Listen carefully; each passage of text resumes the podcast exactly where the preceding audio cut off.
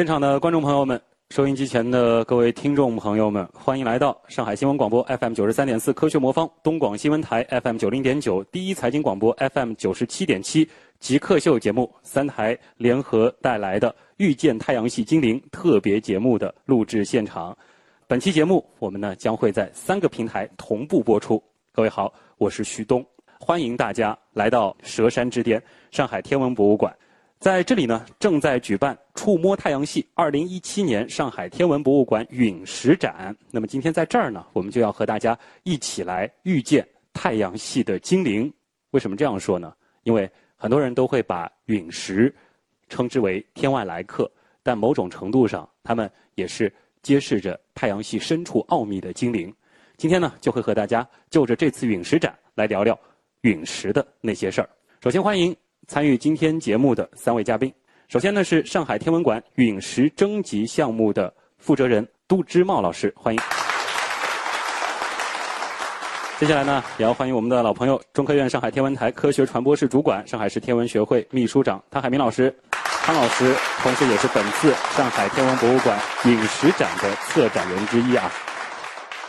当然，也要欢迎的是我们的另一位老朋友，上海天文馆建设指挥部展示教育主管、上海市天文学会副秘书长施伟，欢迎。好，那么我们正式就进入今天的分享。首先呢，其实还是需要和大家做一个比较基础的科普啊，那就是什么是陨石？其实这还是有明确定义的，是不是，杜老师？其实陨石呢，它实际就是。在天外的小行星，它比如说脱离轨道，还有一些流星体残余，最后进入大气层没有烧完，降落到我们地表的残余的天外的东西，我们称之为陨石。所有一切的尺寸，只要有残余，它都能算陨石。现在来看的话，除了我们看到的这些陨石啊，我们还有一种陨石叫微陨石。嗯，很新的概念，这个在。我们屋顶啊，比如说很久的屋顶，你把这个上面的灰尘啊收集下来，嗯，然后经过层层筛选，你可以筛选到很微小的颗粒。哦，那这个颗粒呢，就是微陨石。那有的时候我们大扫除的时候就不小心可能是的，是的，扫掉了很多陨石了。你你可能一不小心就扫掉一颗陨石。啊，所以从某种程度上来说，陨石它也没有那么的稀奇。当然，从另外一个方面，陨石它又是无价之宝。对的，陨石其实实际上都在我们生活当中无处不在，但是因为有一些比较稀有，它具有比较高的科研价值，所以呢，它的价值呢就会显得比较高。比如说我们这次展出的，呃，有这个碳质球粒陨石，它是太阳系比较原始之初的东西，它没有经过再分异。什么是再分异呢？就是它没有再经过再熔融这样一个过程，它保留了太阳系最原始的那种结构、那种成分、那种矿物的东西，所以它可以研究太阳系最原始的信息。太阳系刚刚形成的那个时期，对的，在空间当中分布的那些东西，对的，那些东西逐渐逐渐聚拢，最后成为了我们熟悉的天体。对的，对的。啊，这里其实就涉及到了对于陨石。我们可能还是需要谈一谈它的一个具体的分类。通常来说，我们分成几类呢？通常，呃，我们科普大众的话，一般我们就是三大类。嗯。三大类就是石陨石、石铁陨石，还有铁陨石。我们现场的三类都可以看得到。嗯。我们最大的呢，就是三百五十公斤的这个阿根廷的铁陨石。啊。那么我们呃还有后边的这个阿勒泰的四十公斤的这个阿勒泰铁陨石。嗯。这是我们国内的。大家一会儿都可以看一下。那么石陨石呢是比较多的，占到了大概所有陨石的百分之九十几。嗯。呃，那么这个量是比较多的，所以基本上绝大部分都是石陨石。就是主要是石陨石。石陨石。然后铁陨石的话，它的特点是比较容易形成那种特别重的，是吗？铁陨石因为它的主要成分是铁，嗯，它的密度大概是八嘛。所以它的重量是比较重的，嗯，所以我们所有看到的，你看体积不大，但是它已经有好几公斤了，对，啊，那么还有一个叫石铁陨石，石铁陨石实际我们看到的有两大类，嗯，一个就是我们看到的橄榄陨铁，这个是橄榄石和铁陨石，它是交叉在一特别起的，漂亮，特别漂亮，尤其是做成切片的时候。那还有一类叫中铁陨石，它是铁和石、硅酸盐还有其他矿物成分是一半对一半，嗯，就百分之五十百分之五十，所以你从切面上面看，你它们分布是很均匀的。哎，哎，有铁，有那个硅酸盐嗯矿物。我们在后边也有一块叫东乌旗，嗯，是落在我们内蒙古的，有一个小的切片，大家一会儿可以看一下。这里其实大家可能特别好奇的就是你刚才谈到的这第三类石铁陨石，它的这种非常漂亮的内部的结构，是它在太空当中的时候本来就已经是这样了，还是说它在经过大气层的时候，或者说是来到地球之后才变成这样的呢？石铁陨石啊，它实际是在太空当中的时候，它就形成这个样子，哦它不是进入大气层才发生变化的，它是在小行星里边。小行星跟我们地球一样，它分为三个层啊，嗯，一个叫内核，内核呢一般形成的就是我们看到的铁陨石，那么再往内核再往外的一层叫幔层，幔层呢基本上就是中石铁，啊，啊，然后再往外呢就是石陨石。嗯，如果这个小行星如果比如说经过大气层掉到我们地上了，如果说是三个部分都没有烧掉，那我们三个部分可能都可以看得到。极端的情况下，一个极小行星来到地球上，我们有可能能够同时看到三种不同性质的陨石，都是来源于这个小行行星。呢，前提是要比较大，啊。要比较大。那如果是这种情况的话，对地球来说也是一个比较重大的地质事件了吧？对的，对的。所以我们通常看到的，要么就是哎掉下来是石陨石，要么掉下来是石铁，嗯，要么掉掉下来是铁，是啊这样子。那可不可以这样理解？就是说，要么在太空当中，这个小行星已经由于某种原因，它可能碎了一部分，然后它其中的一部分来到了地球上；还有一种情况，可能就是它原来比较完整，在经过大气层的时候，其他的几个结构烧完了，剩下了一部分。这个是完全有可能的。我们吉林陨石是七六年掉在我们吉林市的，经过他们的计算啊，在太空当中大概在就是五六亿年前，他们是经过一次很大的撞击的。就这个陨石在掉下来之前，在太空当中是经过撞击的。嗯。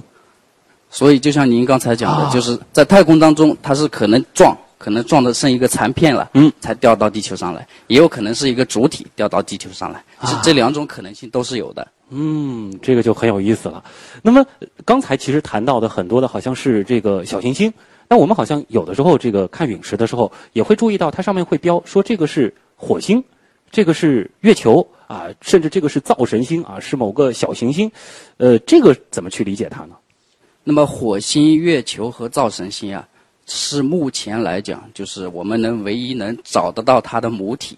哎，却它是来自火星，它是来自月球，它是来自造神星。嗯那那它们是怎么来的呢？就是其他的小行星，比如说撞击到月球，撞击到火星，然后把火星和月球上的岩石、矿物，然后把它给撞出来，嗯，然后撞到太空当中，又被我们地球的引力捕获，降落到我们地球上。所以它是叫火星陨石，它是叫月球陨石，它确实是来自火星，来自月球。哎，那感觉上我们并没有这样的长的这个观测的历史，能够知道这个东西源于某一次远古时期的撞击。那我们是凭什么知道这块石头它其实是来源于那个星球呢我？们以月球陨石为例的话，月球陨石阿波罗上去采样，这个样品采下来以后啊，它经过很多的实验、很多的研究，比如说它里边含有什么稀有元素，嗯。什么稀有气体，各种各样的证据，我们都拿到了。那么我们现在又捡到一块石头，然后经过实验室的化验，各项指标一对啊。啊吻合，那我们可以判断它是来自月球。嗯，那么火星呢是，呃，火星因为没有登陆嘛，嗯。火星是有这个探测器是围绕火星在转，那么呃可以测到它的光谱啊，它的大气成分啊。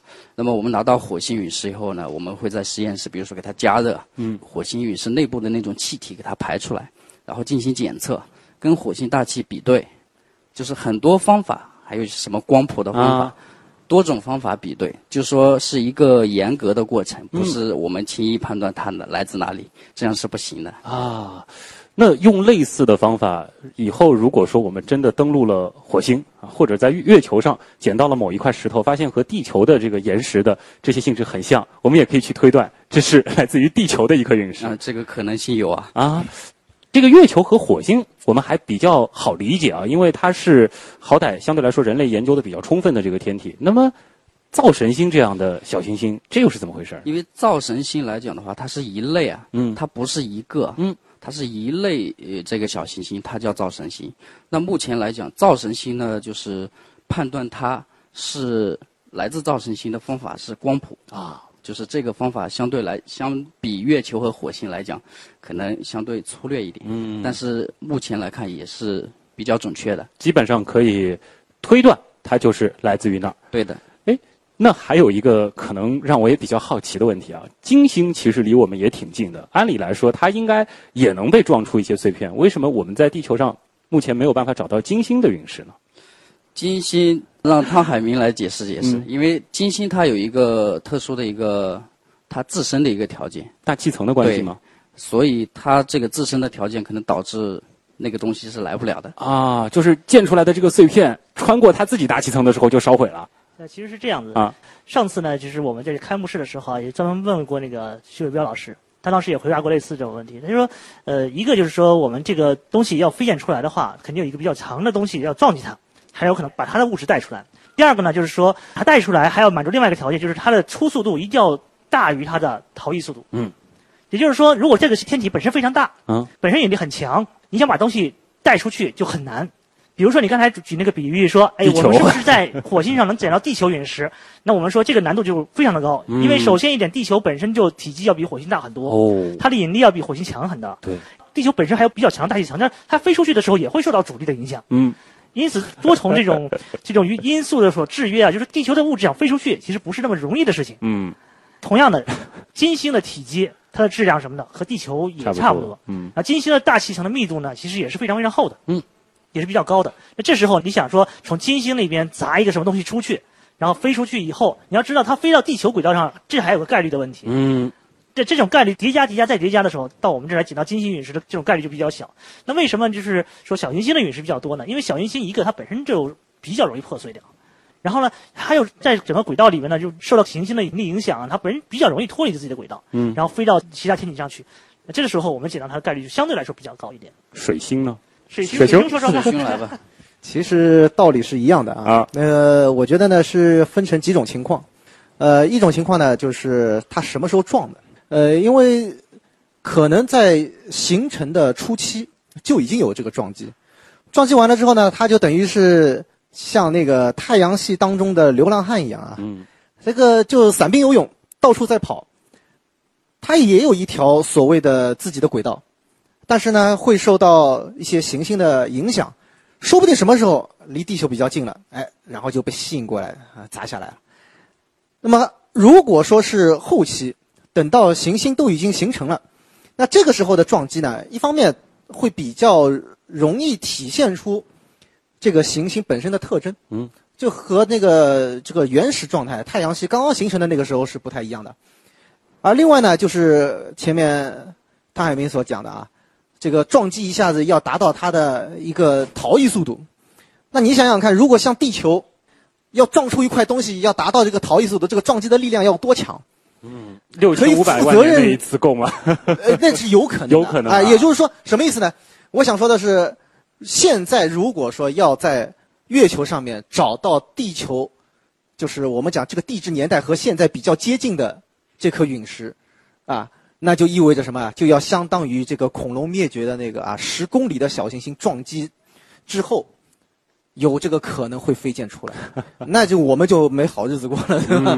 那么水星的情况其实也是类似的，那它也可能会受到撞击，但是呢，啊，大家会发现一个什么样的情况呢？就是从理论上讲，因为我们看到水星上面有很多的环形山，它应该是被撞击过多次了。那但是它撞击完了这些物质，它会到什么地方去呢？太阳吃了吗？很有可能到太阳上面去了，因为离太阳比较近。那么当然也有可能它撞了之后啊，这个。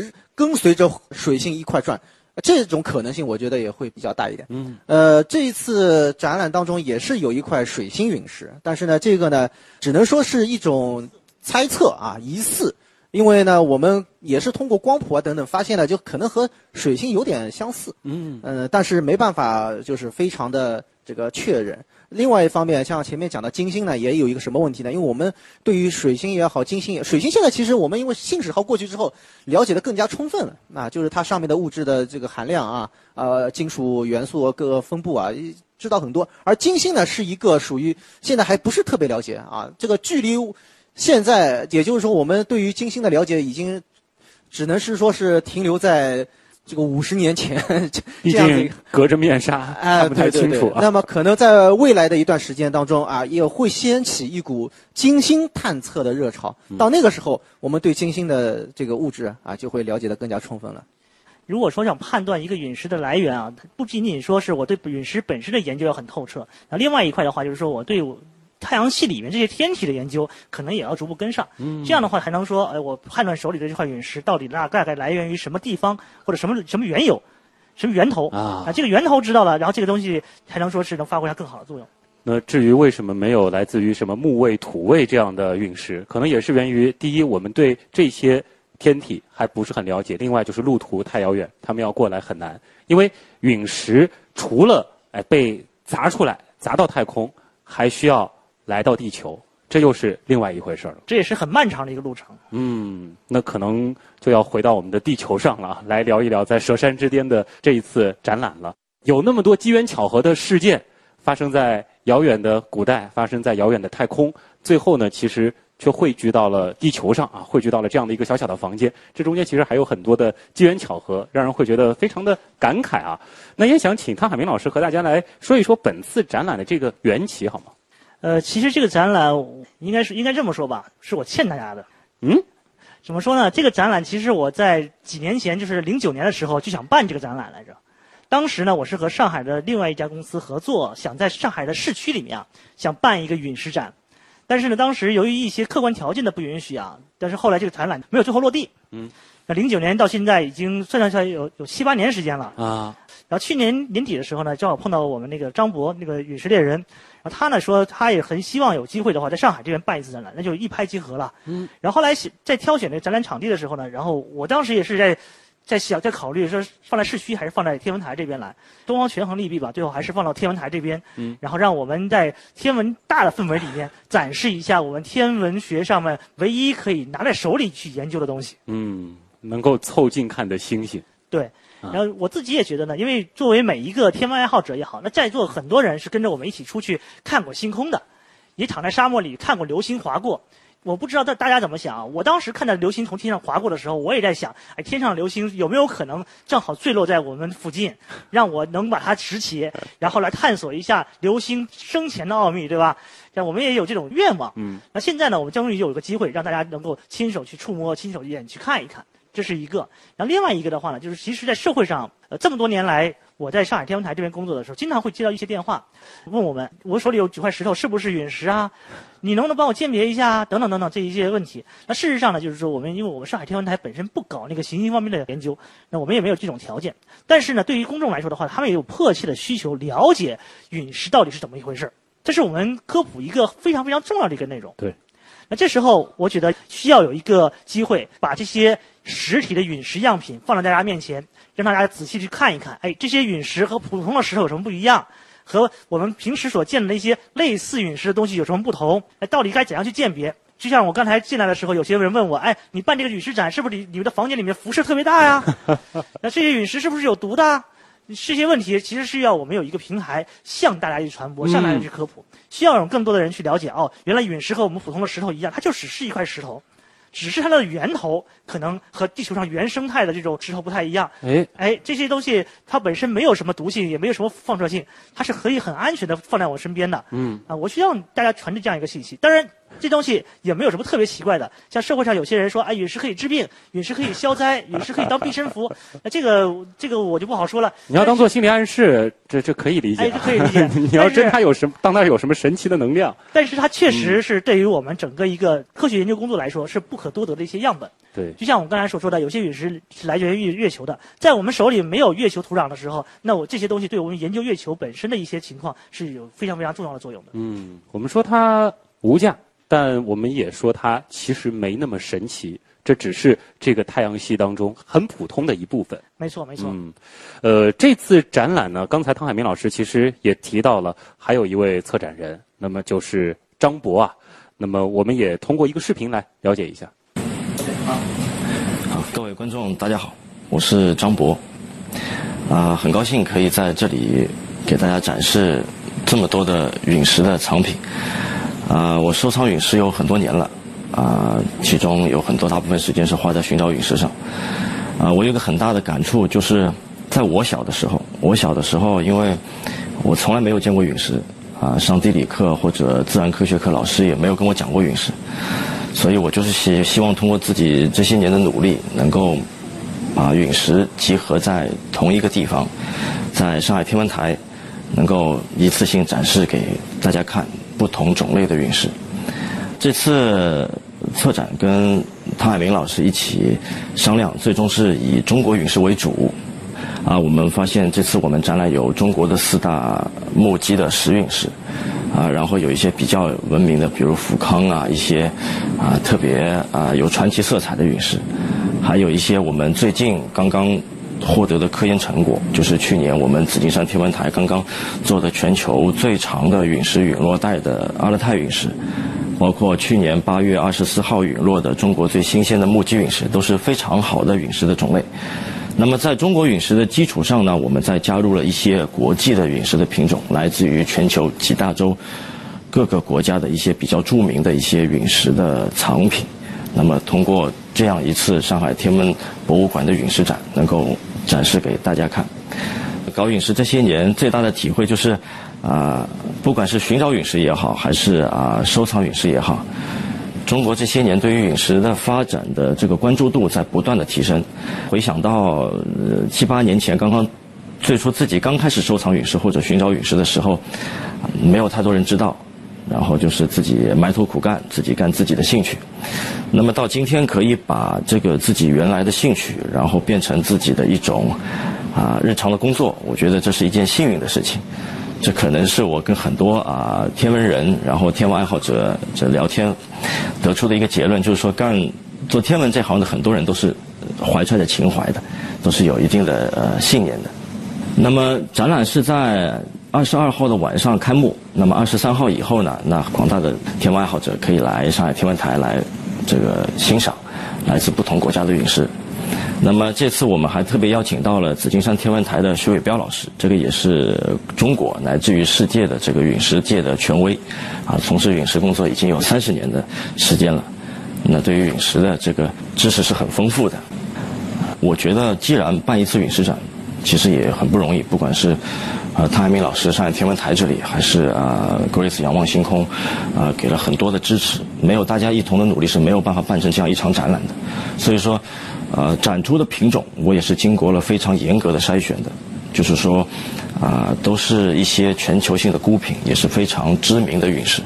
啊，其中就包括拿中国来说，啊，其中包括了二零一六年去年这个紫金山天文台，啊，薛伟彪老师带领的这个团组。进行的陨石科考到陨石研究，最终得出的全球最长的铁陨石，呃，全球最长的陨石的陨落带。那么从新疆的这个呃乌拉斯台地区一直延伸到我们中国将近要靠近喀纳斯地区，绵延四百三十公里的这么一条全球最长的这个陨石的陨落带。那么还有我们刚刚收获的二零一六年的八月二十四号刚刚收获的中国最新鲜的这个目击陨石斑马陨石。因为斑马陨石的主体现在在青海地方的这个博物馆里馆藏，这次在上海天文博物馆展出的这块斑马陨石也是民间唯一的一块孤品，除了切割给紫金山天文台做命名的这个备案的这块陨石，那么民间唯一一块陨石的孤品，就在我们这次展览呈现了，虽然小，但是非常的珍贵。那么我们可以看到，我们也啊回购了从海外回购了非常有名的富康陨石。也是两千年在我们中国的新疆啊富康地区发现的，但是因为种种原因啊流失到了海外。那么这次也有幸呃从那块主体上获得了一部分，在我们上海天文博物馆这次做展出。这个是中国非常有名的陨石。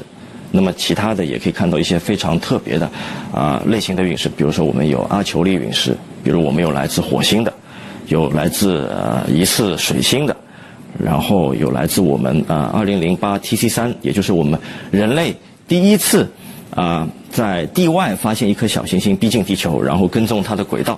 那么这颗小行星也是成功的陨落了我们的这个苏丹沙漠，最终被我们的这个陨石的科研人员、科学家所发现、所收获。这是人类历史上是第一次从发现小行星到跟踪轨道陨落，到最后寻获小行星。啊，我们这次也有展出。那么还有呢，来自于这个月球的陨石。啊，因为我们知道中国马上就要去采集月岩了，嫦娥五号。那么在这个采集月岩之前，能够有这样一个机会，在上海天文博物馆，呃，展出一块月球陨石，对于我们这个天文爱好者，包括陨石爱好者来说，是一个非常好的一个学习的机会，看看月岩的机会。因为从它本身的这个类型上来说，啊，陨石和月岩是一样的，只是说它来源的形式不同。那包括目击陨落的这个火星陨石。还有来自于我们这个彗星的，就是我们的可能它来自于我们的柯伊伯带，甚至于奥特星云，离我们太阳系边缘非常遥远的这个彗星来客，然后也有展出。这次展出的是一块德国柏林自然博物馆啊也收藏的一块 CO 三的碳质球粒陨石。但是这次我们在上海天文博物馆展出的这块陨石是主体部分，在德国的那一块只是它的一小部分，所以这次呈现的陨石的，不管是从类型还是从它的故事。都是数一数二的，这个非常厉害啊！不仅仅是说张博，也是说我们这次的展览。某种程度上来说，我们现在的这个陨石展，我们不大的这个房间，其实是一个非常浓缩的太阳系啊。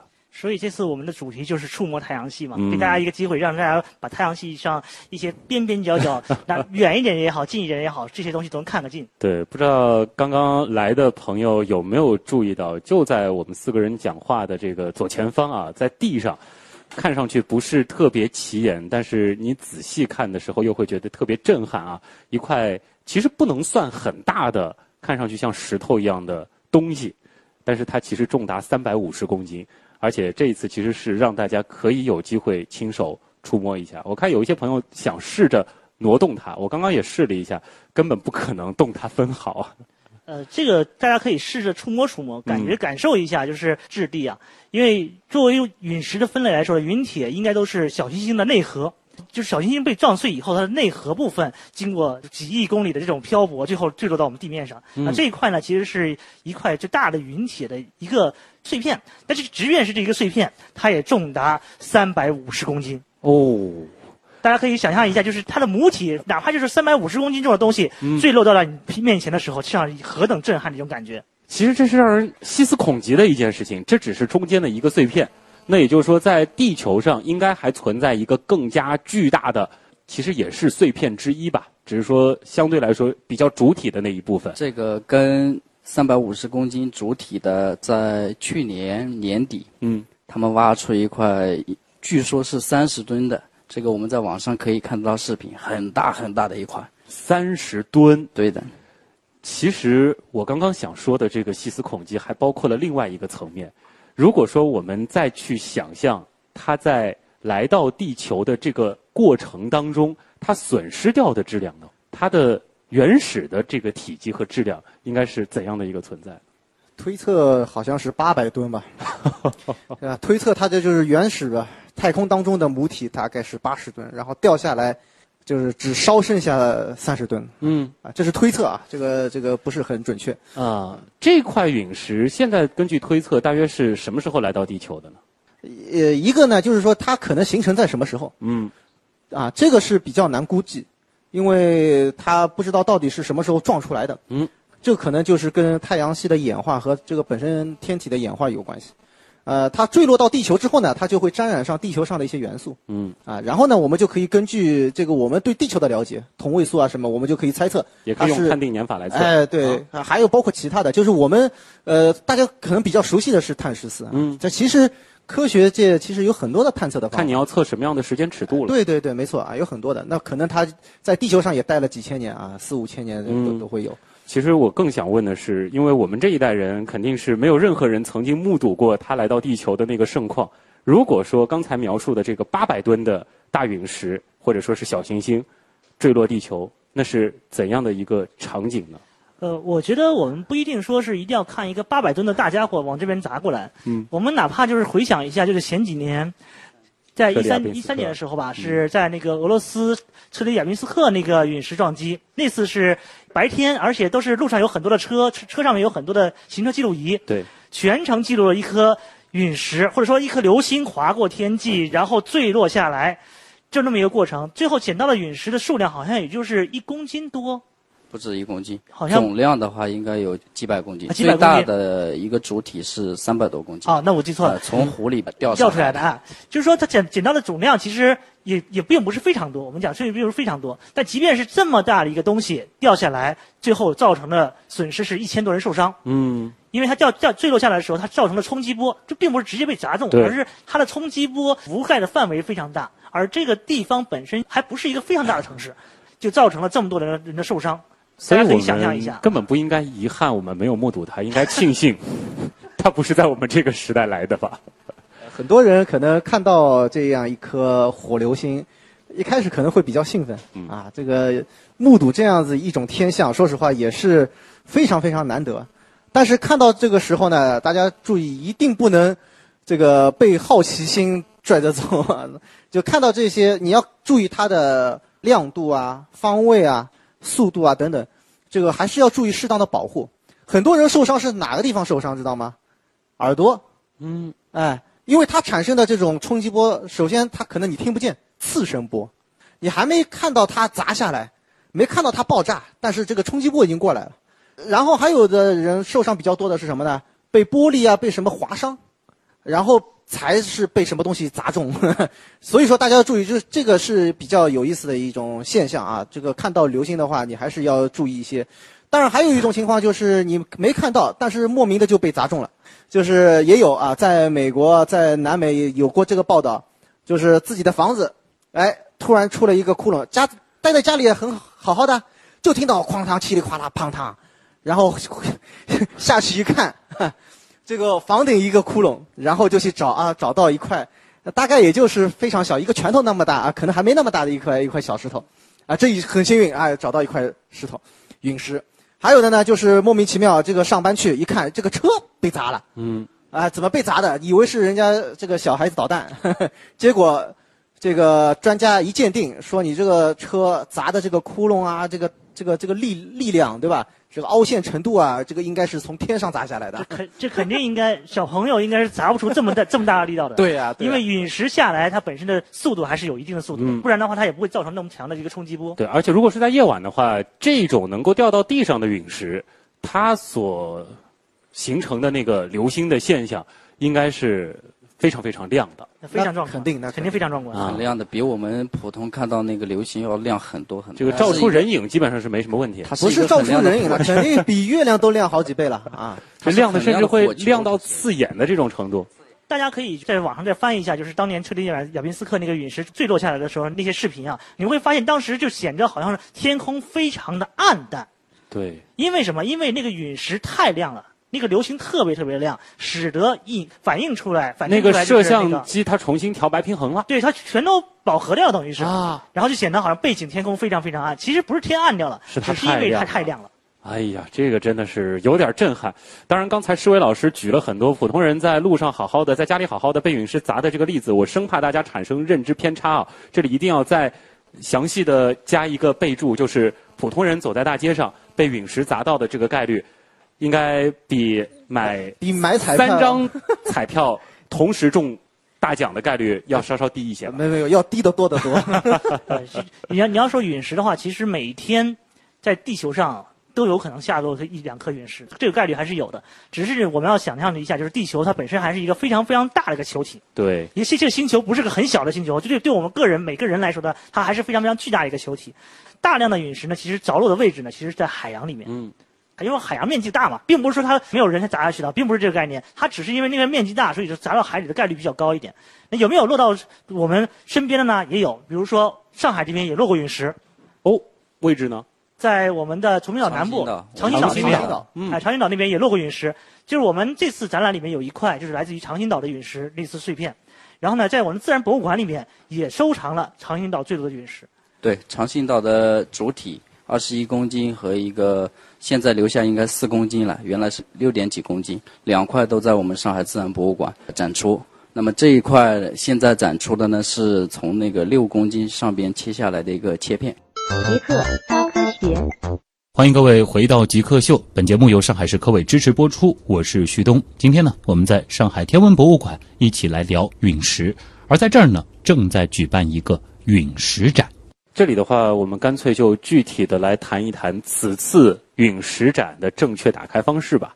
我们来看这个展的话，我们应该用一个。什么样的思路，什么样的方法，可以更好的去体验陨石的魅力呢？我觉得应该先看一下那个徐伟彪老师为我们录制的一段小视频。哦，然后听完这个，哎，请专家来为我们点评一下这次展览。哦，好，我们来感受一下。好，上海的新友们，大家好，欢迎大家来到上海天文台参观上海地区首届陨石展览。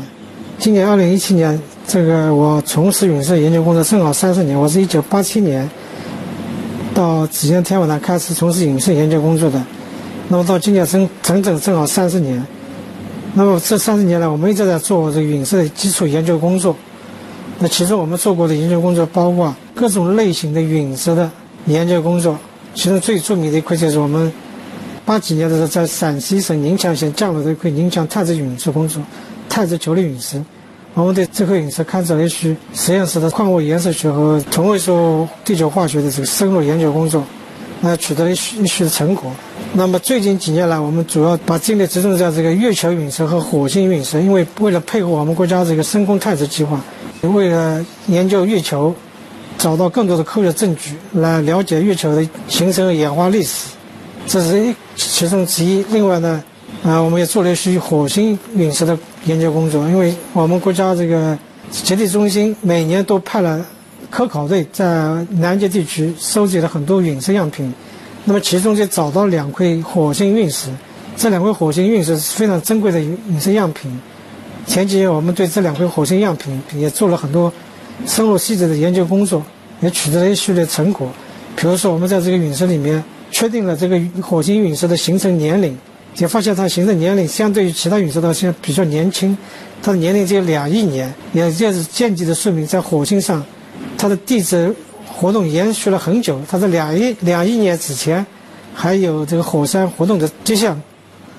另外，这个这个火星陨石里也找到海水矿物，说明在火星上面是有可能有这个证据证明火星上曾经曾经还有大量的水资源，这是对火星的形成和演化。也起到很重要的这个启示意义。那么去年的话，我们有一项比较重要的研究成果，就是在新疆阿拉泰地区发现了好多大大小小很多铁陨石。这是这个这个陨石发现已经很长时间了，从上世纪六十年代开始，陆陆续续就，特别是最近二零一一年开始，在那个新疆阿拉泰地区，又陆陆续续发现了大大小小好多块这个铁陨石样品。然后通过我们对这些铁陨石样品进行详细的实验室研究，就发现这些陨石样品，它内部的岩石结构、矿物组合，以及它们内部的化学成分，都完全是一致的，也就是可以证明它们是同一场陨石就掉落下来，同时掉落下来的。后来我们就发现，这些陨石发现地点，它是很有规律的排列在一条很长的直线分布带上，而这个分布带的长度长到大约四百多公里，但是全世界。分布最长的一个陨石分布带，这是一场非常巨大的一个陨落事件。但是具体什么时候掉下来的，现在还没有科学证据把这个陨落时间确定下来。但现在我们唯一能证明的就是说，在新疆阿拉泰地区曾经发生过一场世界规模最大的铁陨石雨。这次陨石据我所知，在上海地区还是第一次，因为现在国内。很多陨石爱好者现在越来越多，就是说大家对这个陨石感兴趣，越来越感兴趣。但在平时的话，因为很多老百姓、普通老百姓很少有机会看到这些陨石，具体陨石是什么样子的，长成什么样子，都很少有机会看得见。这次展览就给这些陨石爱好者提供一个很重要的机会，让他们亲眼目睹、近距离的观测各种各样的陨石，然后通过这些陨石展，也可以对陨石有更深入的了解。普及陨石知识也是一个很好的尝试，这样的活动应该是对提高上海市民的科学素质应该会有很大的帮助。嗯。有了这样子的一个非常专业的导览之后啊，大家再去看我们这一次展览上的这些陨石，应该就能够明白它背后的一些意义了。不仅仅是说它背后有非常长的时间也好、空间也好的故事，哎，其实对于天文事件来说，也是一个又一个的见证者。没错，其实这次展览里面，我认为有几块陨石是非常非常值得一看的。其中最重要一块，我就认为是徐老师刚刚讲到的那一次世界最大规模的陨石坠落带的这个确认，因为。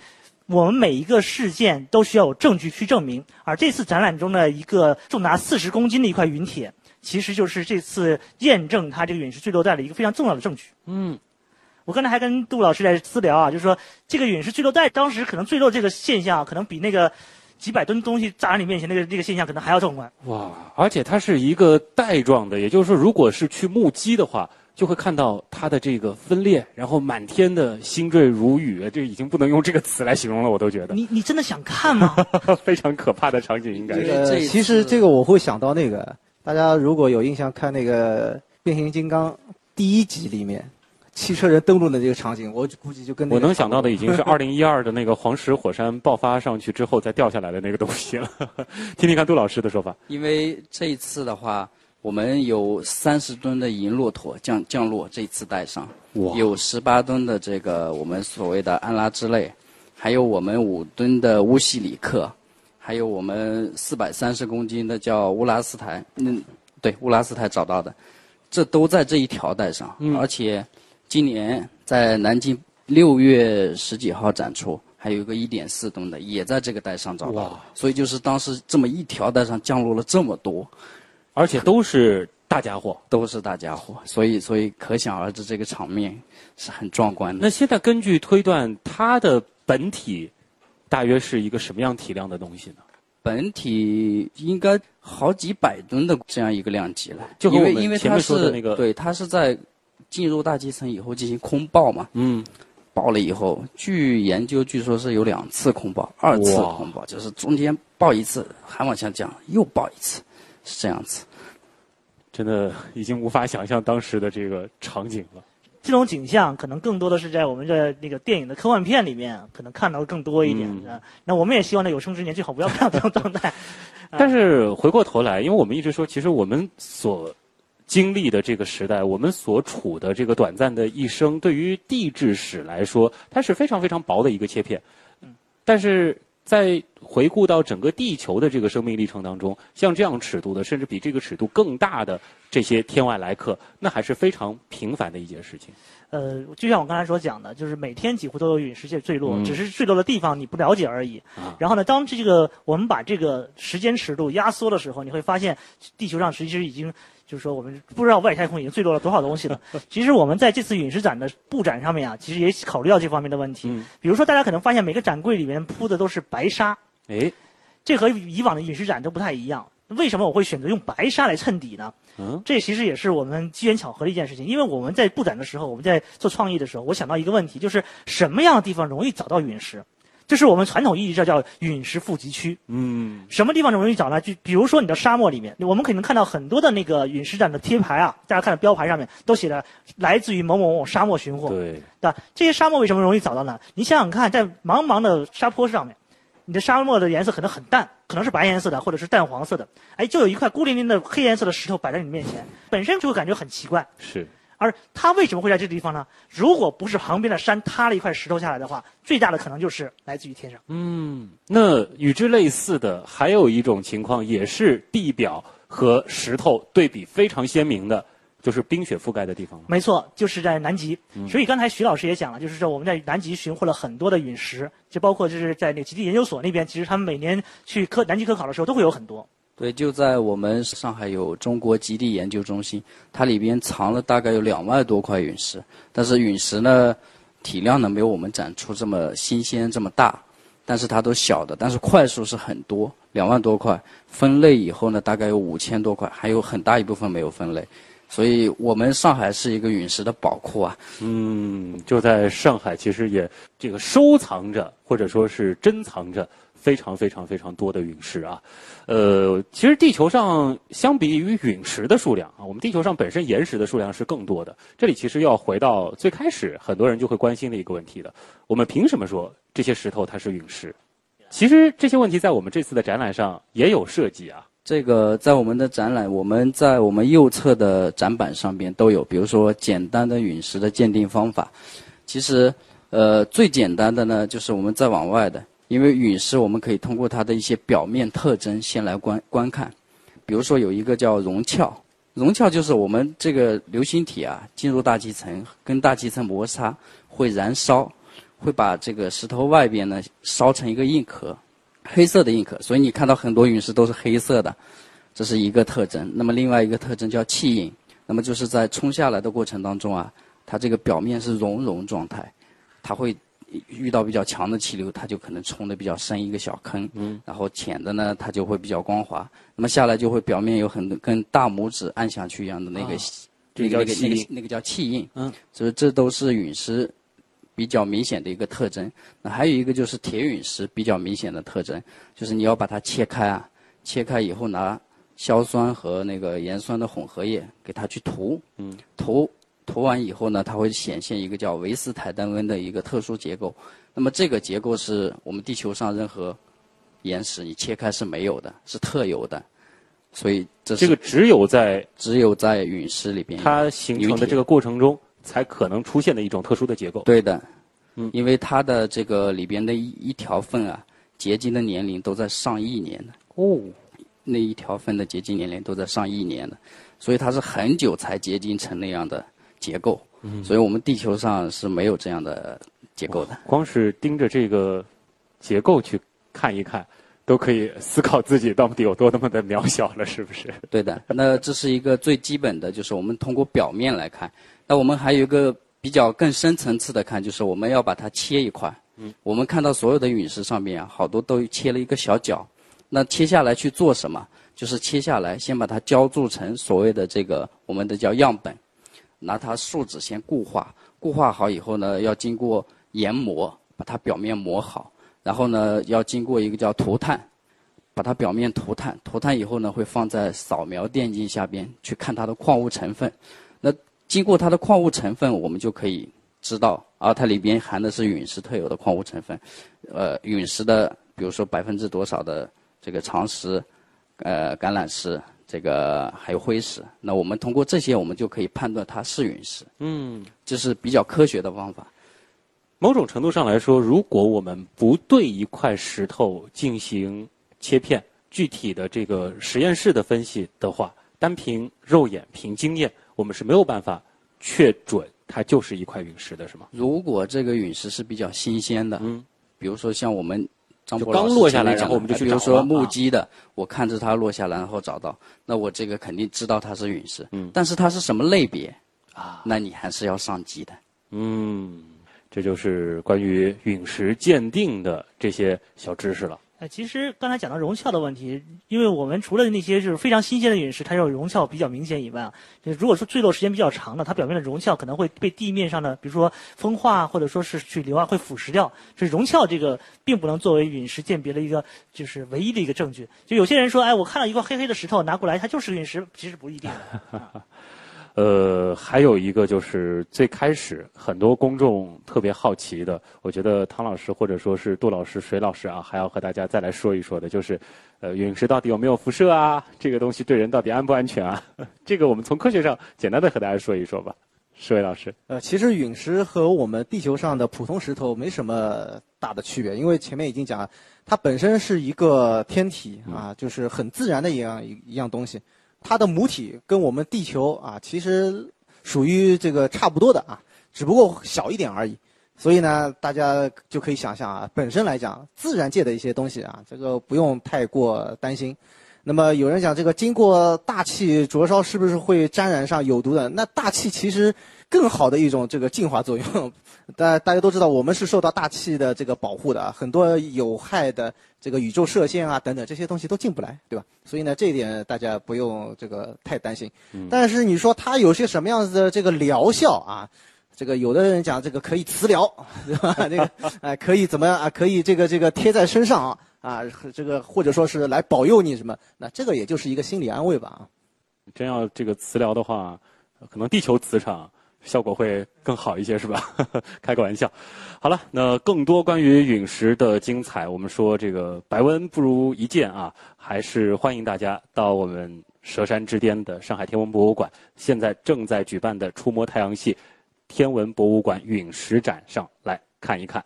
那么也再次感谢今天的三位嘉宾：杜志茂老师、汤海云老师和石伟老师做客我们的节目。那么我们今天的。科学魔方与极客秀啊联合为大家带来的特别节目也先告一段落。我是旭东，咱们下期再见。